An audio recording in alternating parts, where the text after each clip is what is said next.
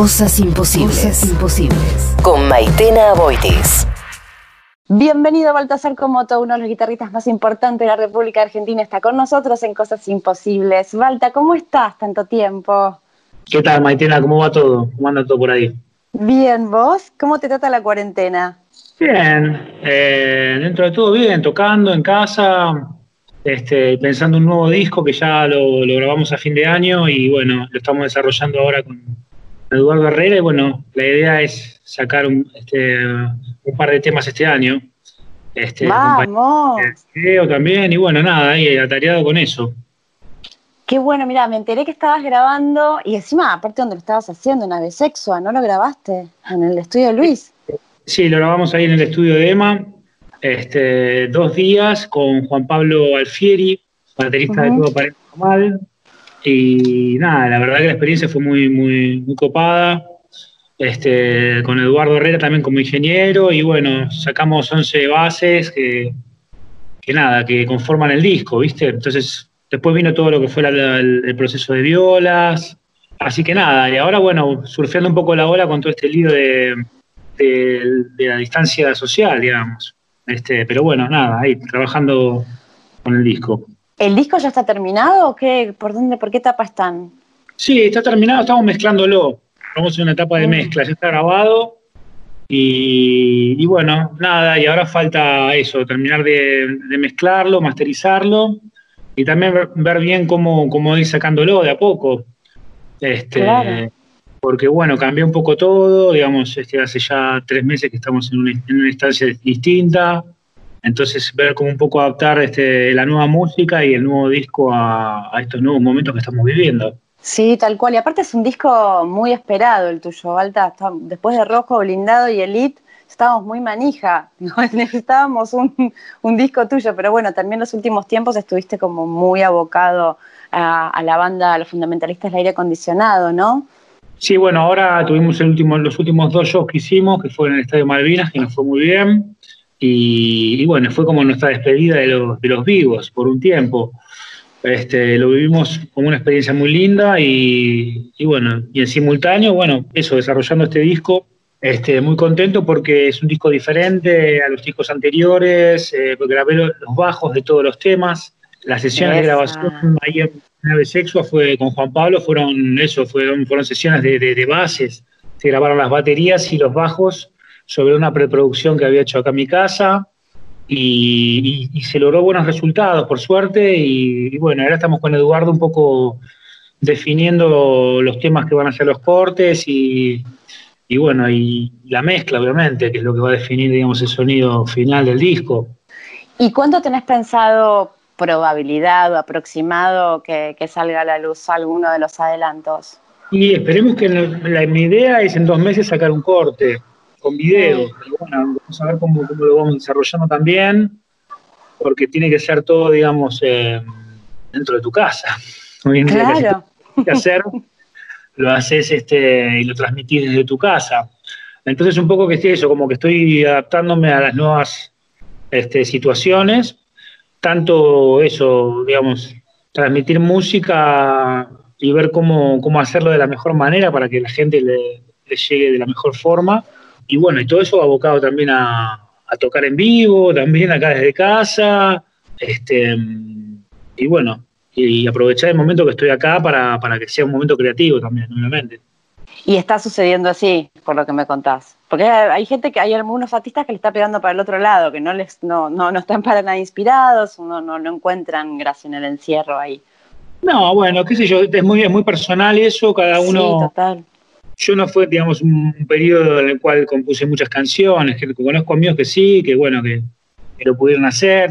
También lo creativo no tiene solamente que ver con, aunque hagas una buena canción, qué sé yo, yo creo que algo creativo puede ser como que pases un buen día. sí, un desafío enorme, aparte. Haciendo cosas artísticas y demostrando que todos los días sos este, una persona creativa. Este, creo que la creación viene en momentos y bueno, uno tiene que saber dónde, cuándo agarrarlas y, y, también está bueno la cuestión de, de pasar dentro de todo lo que estamos pasando, este momento, pasar un buen momento, digamos. O sea, Sí, este, total. Ver películas, este, tratar de, hacer cosas que por ahí antes con, los ensayos y con las grabaciones o el estar tocando en vivo también era más difícil. Y hay algo también de un sobreestímulo eh, por lo que está pasando ahora en cuarentena de la productividad, ¿no? Que hay que ser productivo sí o sí, ¿viste? Y no, no, no, es, no, es, una obligación tampoco. depende de cada persona y tampoco quiere decir que, que si no estás en un momento artístico no te salen canciones, estás eh, deprimirte y nada por el estilo, no sé, eso es como que es un poco medio que va en cada uno y, y todo es válido también. Yo creo que ya es un logro tener un buen día, digamos, pasar, pasar un buen momento, y digamos, si le agregás eso, bueno, componer o, o leer o, no sé, o estar como con algo que a vos te mantenga motivado, digamos, para, para seguir, está buenísimo. ¿Y qué, te motiva a vos, Balta? ¿Qué, estás, qué estás leyendo, viendo? así de paso recomendás algo. Me agarró, digamos, la, la cuarentena en la costa, justo después de los dos shows que hicimos con el indio, va, con el indio, para mí fue con el indio, pero en realidad fueron con los fundamentalistas, el indio no estuvo en el concierto. Mm. Eh, fue un momento de nada, de flash por haber terminado esos dos conciertos y bueno, tuve la oportunidad de irme a la costa eh, y bueno, y ahí me agarró toda la cuestión de la cuarentena, entonces estuve 45 días también en otra instancia, digamos. Eh, por suerte tenía una viola también ahí que, y un amigo que me llevó una guitarra y unos pedales, así que me pude ah. divertir en esa cuarentena tocando y bueno, y en un, marco también más, más de vegetación, digamos, cerca del mar. Tampoco salí porque obviamente hay restricciones allá también, no podés ir a ningún lado. Pero bueno, era, era diferente. Así que bueno, ya hace ya un par de semanas que estoy acá en Buenos Aires y bueno, tiene sus cosas copadas también porque bueno, me reencuentro un poco con, con la tecnología en todo sentido, puedo grabar, ¿viste? puedo tocar mis violas también. Eh, entonces está bueno eso también. Que antes, bueno, lo disfrutaba por otro lado también. Lo disfrutaba más por al jardín y ver los, pajaritos. ¿Cuántas violas tenés, Balta? Mira, no sé, tengo, tengo varias, no me acuerdo ahora cuántas exactas. Este, tengo algunas criollas también, están buenas. Acá en casa ahora, ahora tengo cinco o seis guitarras. Después tengo otras guitarras en otros lados. Ay, qué este, maravilla poder ver eso. Sí, está bueno porque cada, viola te, te, despierta algo diferente, tocar de una manera distinta. Y bueno, me puedo grabar acá también, entonces es como que tengo más tecnología acá que donde estaba antes. En ese sentido, puedo estar más activo y me, motivo más incluso. Eh, y después otra cosa también, estuve leyendo bastante también, estuve leyendo libros, eh, algunos libros que me, que me llegaron. ¿Cuáles? Este, me llegó Bernard Herrmann, que es el, es el, violero de, New Order, un disco que me, prestaron, que, un libro que está muy bueno, que es la, historia de, Joy Division y de New Order. Mm. Y bueno, eso está bueno. Después estuve leyendo también, agarré ya este, Diablo, un, un libro de Jack London, la historia de un perro siberiano, este, que está muy bueno, está muy bien contado, es una novela, una gran novela. Después las cosas que obviamente lees en, los medios, un poco también información. Eh, y después tengo un libro también de mi hermano que lo, editó hace poco, eh, que bueno, que también lo tengo ahí entre, entre cejas, digamos. ¿Cómo se llama? Es, es, la historia de un anarquista, Arbeola, que es un anarquista catalán, digamos, de la época del siglo pasado, 1930, que bueno, que tuvo toda una revolución en, Barcelona de anarquista, en la cual hubo un Estado anarquista, funcionó durante un tiempo hasta que, bueno, se lo llevó puesto toda la, dictadura de Franco y, bueno, todo lo que vino después, la Primera Guerra Mundial también. Este, y está bueno, es un libro que, los que, bueno, mi hermano lo entrevistó a él y, y es este, muy histórico, digamos, eh, de esa época. Y bueno, estoy tratando de, entrarle un poquito también porque, bueno, nada, es este es, es como otra época también. Tenés como que, meterte también en el 30, digamos. Este, pero está muy bueno, está muy bien escrito y bueno, y mi hermano lo editó este año. Mi hermano es ilustrador y este es el partido que, que, que, edita como, como escritor, digamos porque son todas anécdotas de, esta persona, digamos, que vivió toda esa época, de la guerra civil española y toda esa época. Súper interesante. ¿Cómo se llama tu hermano, Balta? Mi hermano se llama Agustín Comoto. Ah, él es ilustrador, ilustró un libro, ah, es la historia de mm, Simón Radowisky, que fue un anarquista eh, en la época de Irigoyen, este, que fue un, ruso, digamos, que los zares le mataron a toda la familia y bueno, y, paró, llegó a parar acá en Buenos Aires y bueno, y acá este, hizo un atentado contra Ramón Falcón, que fue un, militar este, de esa época, y bueno, terminó la prisión de Ushuaia, cual estuvo 20 años, y después este, volvió a España, por le dio la amnistía, volvió a España y, bueno, murió en México. Y es un anarquista como decirte Saco Ivanzetti, como decirte Severino de Giovanni, Sí. Este, ah, tipo cómic. Es cómic, son más de 200 páginas. ¡Qué belleza! Eh, sí, es un libro que se editó en Europa, en San Francisco, en Estados Unidos también, se editó acá en Argentina, obviamente. Y bueno, tuvo muy buena aceptación, buenas críticas de, diarios, el The Guardian, el diario inglés, este, y lo van a editar ahora también en, en, Alemania. Pero bueno, ahora con todo este lío de, de, coronavirus, eh, eh, bueno, eso. Divino, divino, y aparte una edición preciosa se ve, muy lograda. Sí, sí, de lujo. Bueno, como te contaba, mi hermano es ilustrador, vive en Barcelona, e hizo muchos libros para infantiles, también para chicos. ¿Y participó alguna vez de alguna ilustración algún disco tuyo? ¿O está en planes que suceda? Sí, él participó de Rojo, mi primer disco, eh, de ese disco. Es el primer disco que edité. Eh, y bueno, él hizo el dibujo, es, como un, escáner de una piedra dibujada eh, que dio forma a, ese, a esa portada, digamos. Y nada, está, lo tengo, lo recuerdo como una experiencia que estuvo muy buena que logramos con Agustín a distancia también, porque en ese momento también ya estaba en, Barcelona, entonces bueno, todo lo tenés que trabajar por, este, por teléfono y, nada más, ni siquiera Skype. Ah, ni siquiera, claro. En ese momento no, estaba, estaba Skype, pero no, no lo usábamos nosotros, por lo menos. Claro. Y volviendo a tu disco nuevo, te estoy manija, para notar. ¿Usted dice cómo se va a llamar y de qué, de qué habla el disco? ¿Qué, qué nos puedes adelantar? Mira, el título ya lo tengo hace un tiempo. Lo voy a reservar porque viste cómo es todo también, porque ya el disco lo, grababa, lo grabé con Juan Pablo en noviembre, entonces va pasando un tiempo. Ya en ese momento ya tenía el título del disco. Lo que pasa es que, bueno, va pasando también el tiempo y por ahí hay cosas que se van acomodando. Por ahora sigue, sigue en pie ese mismo título.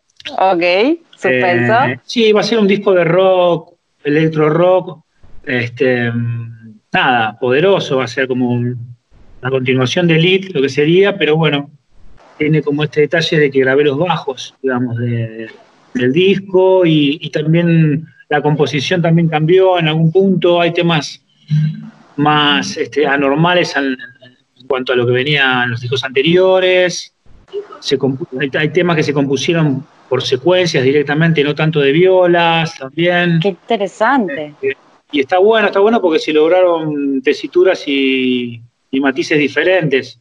Sigue siendo obviamente un disco de rock así poderoso, pero bueno, tiene también un formato de temas más cortos. Este, y, bueno, nada, estoy contento, estoy realmente estoy re contento por, cómo está sonando. con Eduardo Herrera que que es un capo, Edu. sí, de, los discos anteriores y, tenemos muy buena, muy buena relación. ¿Y mm, quiénes participan del disco, Balta? Por ahora nosotros dos, Juan Pablo y yo. ¿No hay invitados? No, no. Ok. No, para, de alguna manera también para que sea diferente a los discos este, anteriores. Eh, y creo que la sonoridad va a ser distinto también por eso, por esa decisión también. Claro este, va a ser todo un disco este, sin invitados y ah. bueno, está bueno porque tiene como una, una, tesitura distinta, digamos, a los discos anteriores. Este, y busco también que sea diferente también. Claro, pero aparte vos sos distinto hoy, digo, a los, a los discos ¿no? Sos otra persona. Vas buscando este, cambiar, cambiar en la música un poco, cambiar, si bien estás en el mismo rubro, pero bueno, la idea es también un poco que la voz tome más importancia en los discos, este, y bueno, y sorprenderme yo mismo de lo que estoy grabando y lo que estoy haciendo también. Por ahí pasa un poco todo. Y hablando de sorpresas, que no nos veíamos venir todo lo que estábamos viviendo de alguna manera, como que todos vino muy de golpe, y, el regreso esperado del show del, del 7 y 8 de marzo, que llegó justo, ¿no? Digo, ahí al límite de lo que iba a ser la cuarentena, los pocos días se creó la cuarentena, debe haber sido uno de los últimos shows multitudinarios que se hicieron en Buenos Aires y encima muy paradigmático por, por, por la participación del indio en forma de holograma, por la magia que hubo ahí entre toda la banda. Eh, estuvo buenísimo también cuando nombrabas que como si hubiese estado el indio, porque así se sintió de un modo, ¿no? Era como que estaba ahí. ¿Cómo lo viviste vos? Y ahora sabiendo, digo, esto, ¿no? Sí, fue muy, muy, muy raro todo. Este, por el desenlace que vino después también, porque no nos esperábamos que iba a pasar esto tampoco. Eh, y después todo lo que fue la, la, previa, ensayar, sacar los temas, también el trabajo que hizo Pablo con Gaspar, de la elección de las canciones y quién iba a cantar cada tema. Entonces eso, eso estuvo muy bueno, fue una experiencia diferente a a los shows anteriores, obviamente, porque siempre tocamos los temas con el indio.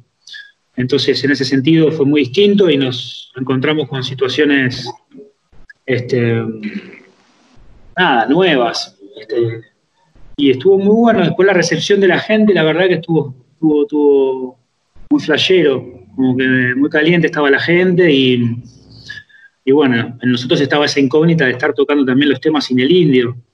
Claro. Este, también tocamos temas del último disco, que bueno, que los cantó el indio, que fueron con el holograma, temas que nunca los habíamos tocado. Este, mm. Eh, del Ruiseñor, del último disco, que están re buenos y nunca tuvimos la posibilidad de tocarlos en vivo, y bueno, se dio en esas dos, en esas noches. Eh, y bueno, nada, para mí fue una experiencia nueva, eh, y creo que no sé si para todos también, porque nada, la cuestión del holograma, tocar temas de un disco que no se presentó nunca en vivo, este, que la gente lo tenía bien escuchado también, que tuvo muy buena repercusión en el último disco del Indio. Este, y bueno, nos pudimos sacar la leche en ese sentido, poder tocarlo. Y bueno, nada. Y la gratitud de todos. La gratitud de todos, sí. Justo coincidió también que bueno, que no, si hubiera sido una semana después, se hubiera levantado el concierto, no se hubieran podido tocar. Entonces eso como que también le da una cuota de, misterio la cuestión también. Sí, sí, muy épico. Sí. y qué lindo también las sorpresas que dieron hace estas últimas semanas con, con, los videos, ¿no? Con las nuevas canciones en vivo, que así sorpresas que salieron, que la verdad que no sé cómo lo vivís vos, pero para todos es como un regalo, ¿viste? Cada tema nuevo de artistas es como gracias. Ahora siento pues yo, soy muy melómana, entonces obviamente siempre lo valoro mucho, pero noto en otros amigos y amigas que tal vez no son tan melómanas, pero la nueva música que ahora surge es como con más gratitud, ¿no? Que antes. Está bueno, está bueno, sí, las devoluciones tuvieron, eh, nada, aparte nosotros también desde el lado del escenario estás escuchando otra realidad en, en cuanto al sonido. Entonces verte del otro lado mezclado, ya con las luces, con una edición de imagen. Este, está buenísimo, la verdad que está muy bueno porque es como que lo sentís más como espectador, digamos. Y creo que, el trabajo está muy bien hecho, suena muy bien, está muy mezclado. Eh, y bueno, y la gente también se ve ahí, ¿no? La recepción de los temas y bueno, este, siempre está bueno ver algún tema nuevo que, que larguen. Sí, y volver a ver una multitud junta y más que, tiene que ver con eso, ¿no? Como la banda ahí con un poco de misa para, para, para paliar tanta pálida de algún modo. Y sé que van a seguir los estrenos, ¿no? De hecho, hoy hay un estreno nuevo. Sí, sí, va a haber un estreno, creo que de La Oscuridad, me parece que van a, van a sacar hoy, a partir de las 6 en el canal de YouTube del Indio, oficial. Y van a haber más temas también, que van a, van a, van a venir con, con los días. ¡Qué este, bueno! Así que nada, va a estar bueno. Está bueno porque hay mucho material también, porque fueron dos conciertos. Cada concierto tocamos 27 canciones. Así que hay material ahí para ver qué, es lo que mejor está y bueno, encontrarlo también, ¿no? Largarlo. Sí, por favor, al igual que tu disco. ¿Y con el indio siguen hablando en este momento aunque no estén tocando o, cuando no tocan ya dejan de estar en contacto en general? Bueno, algunos mensajes este, de mails y ese tipo de cosas. Este, también hay un disco dando vuelta ahí que tiene ganas de grabar, que está buenísimo, ya escuchamos material. Eh, mm. Eso está como ahí picando, digamos. Eh, pero sí, básicamente mails, también nos mantenemos en contacto con los chicos de la banda, con, Gaspar, con Pablo, con Fernando también. Y bueno, este, charlamos un poco de la situación también de lo que está pasando ahora, también porque, bueno, un poco también hace que te hables más también con la gente que, que tenés alrededor o que está a la distancia también, te hace como un poco reflexionar en todo sentido. Sí, sí, estar cerca de los vínculos queridos gente que por ahí antes no te comunicabas tanto, ¿viste? Y ahora es como que te, surge naturalmente eso. Sí, sí, sí, como una necesidad también, ¿no? De sentirnos un poco más cerca. Sí, ponerte nada, charlar con... Yo por lo menos empecé como a utilizar un poco más esto de, de Skype y de Zoom, y toda la cuestión de hablar, ponerle con mi familia, que la tengo en España, en cuatro pantallas y todas esas cosas que estaban antes, pero antes, como no pasaba esto, no, ni se nos pasaba por la cabeza utilizar esa, esa tecnología. Entonces, este, ahora ellos, bueno, está bueno, está bueno porque te ves las caras también, ¿no? Que, que antes de que pase todo esto no, ni, te lo pensabas, preferías hablar por teléfono, por WhatsApp y escuchar más el audio que, que verle la cara a tu hermano o a tu, a tu hermana. Tal cual. Sí, sí, sí. Ay, bueno, qué linda sorpresa saber de que viene entonces un, eh, volviendo al tema musical, eh, un nuevo disco del indio. No sabemos cuándo, ¿no? Pero que ya está, que ya está, que ya te esté picando ya es un montón. Sí, está, está con, esa idea de, grabar nuevo material. Tiene muchos, muchos temas también y siempre que lo visitas y nada, ves y escuchás esas, canciones, esos, temas que demea él, que están buenísimos, que que te rearengan, ¿viste? Para grabar cosas arriba o para flashearte sonidos. Y, bueno, nada, vamos a ver cómo sigue todo. Y es inevitable que te pregunte por Luis, porque una de las tantas veces que te vi tocar en vivo fue justamente, si mal no recuerdo, una presentación, va, a vos te vi solista, te vi presentando el disco y en diferentes formaciones de invitado y muchas cosas, pero entre ellas, eh, me acuerdo cuando presentaron Un Mañana, que vos estuviste también en ese disco, eh, y tengo un recuerdo precioso, de, especialmente del disco, de las presentaciones que hubo, que creo que por lo menos desde Buenos Aires traté de estar siempre, si no me equivoco fue La Trastienda, una de ellas, eh, y recordar juntos en realidad un poco del flaco. Sí, eh, hace poco, sí, me acordé, me acordé de las bandas eternas, de ese concierto en Vélez, que fue un momento increíble una noche mágica de verano que, bueno, se dio, se dio todo, se alinearon los planetas y, bueno, se pudo juntar a esas grandes bandas que, que, formaron, digamos, que fueron parte del rock, de la historia del rock nacional, digamos. Bandas como Pescado Rabioso, Invisible, Almendra. No, fue un show este, inolvidable. Era increíble, nada. Sí, y me acordaba, de, me acordaba de Luis, ¿no? De todo ese, ese esfuerzo más bestial que hizo esa noche y, bueno, se te pasan por la cabeza también los conciertos, también los ensayos que vivíamos. A él le encantaba ensayar, le gustaba mucho ensayar, me acuerdo que disfrutábamos un montón eso. Este, y bueno, y después las grabaciones también. Eh, bueno, mañana sí tuve la oportunidad de grabar en, dos temas, en, Vacío Sideral eh, y Despierta en la Brisa, dos temas que me encantan de ese disco. Y, bueno, y eternamente agradecido siempre a Luis por haberme dado la oportunidad de participar de su música, de su ambiente y de conocerlo a él también. Sí, porque su humanidad era inmensa. Y yo, no sé, lo que me está pasando a mí también en estos tiempos de cuarentena es que lo estoy escuchando mucho más que antes, que siempre lo escuché, pero como que hasta me resulta necesario hasta ponerme entrevistas de él, ¿viste? Escucharlo hablar y esa lucidez implacable esos chistes también, ese humor tan maravilloso. Bueno, no hace mucho tuvimos la, posibilidad de, tocar con el Mono Fontana, bajo la dirección del Mono Fontana, en, el documental que se estrenó en Vivos, Qué bueno que Está la buenísimo.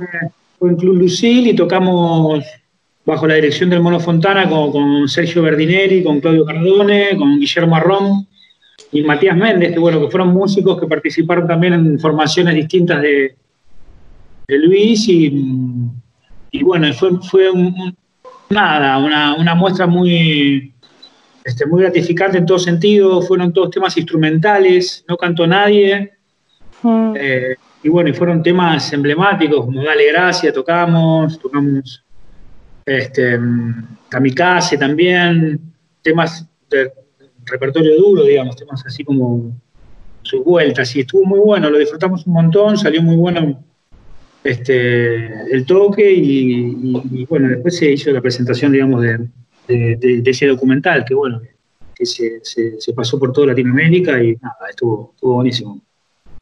Y me imagino también la magia de grabar en Avesexua, ¿no? Como que esté ahí el halo de Luis presente de algún modo.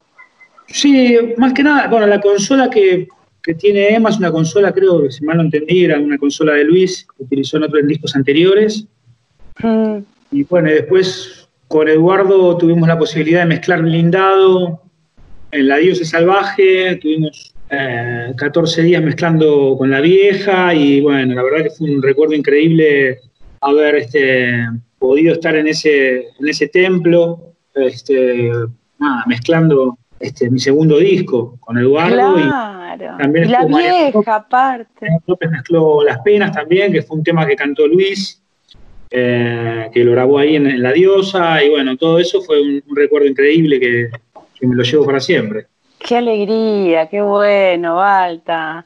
Mira, no quiero dejar de preguntarte por algo también que te tuvo bastante manos a la obra como buen compañero que sos, que tiene que ver con Martín Carrizo, que, que bueno, que por suerte estaba haciendo el, el- tratamiento, eh, y bueno, y todos hicimos cada uno nuestra parte de poder colaborar para difundir eh, esto que estaba pasando y que finalmente parece que está en camino. Quería saber si tenías noticias de él, eh, cómo estaba. Sí, bueno, está haciendo el tratamiento en, en Miami, nos llegaron fotos y algunas, algunos comentarios ahí de la, de la hermana, eh, que estaba todo ahí, nada, estaba mejor, que estaba, bueno, dándole a esa cuestión, a la rehabilitación. Eh, así que bueno, nada, nuestra energía puesta con él siempre y, y esperando que, bueno, que, que vuelva, que vuelva con nosotros. Sí, sí, sí, sí, sí, le mandamos mucho, mucho, mucho amor y mucha fuerza. Balta, te agradezco muchísimo esta conversación. Eh, por favor, sabe que estás, que acá hay alguien muy ansioso esperando tu disco, soy yo, y que cuando lo saques me encantaría que volvamos a charlar y que hablemos así tema por tema del disco, lo desmenucemos, eh, que ya me dan ganas de hacerlo, por favor. Bueno, gracias Maitena por, por la invitación y bueno, y así será cuando, cuando salga el primer corte o el segundo ya estaremos ahí este, hablando sobre el disco nuevo. ¿eh? Dale, gracias. Baltasar Comoto estuvo con nosotros en Cosas Imposibles. Cosas imposibles. De lunes a jueves a las 21. Cosas, imposibles. Con Maitena Aboitis. Cosas imposibles. Y Alejandro Lingenti.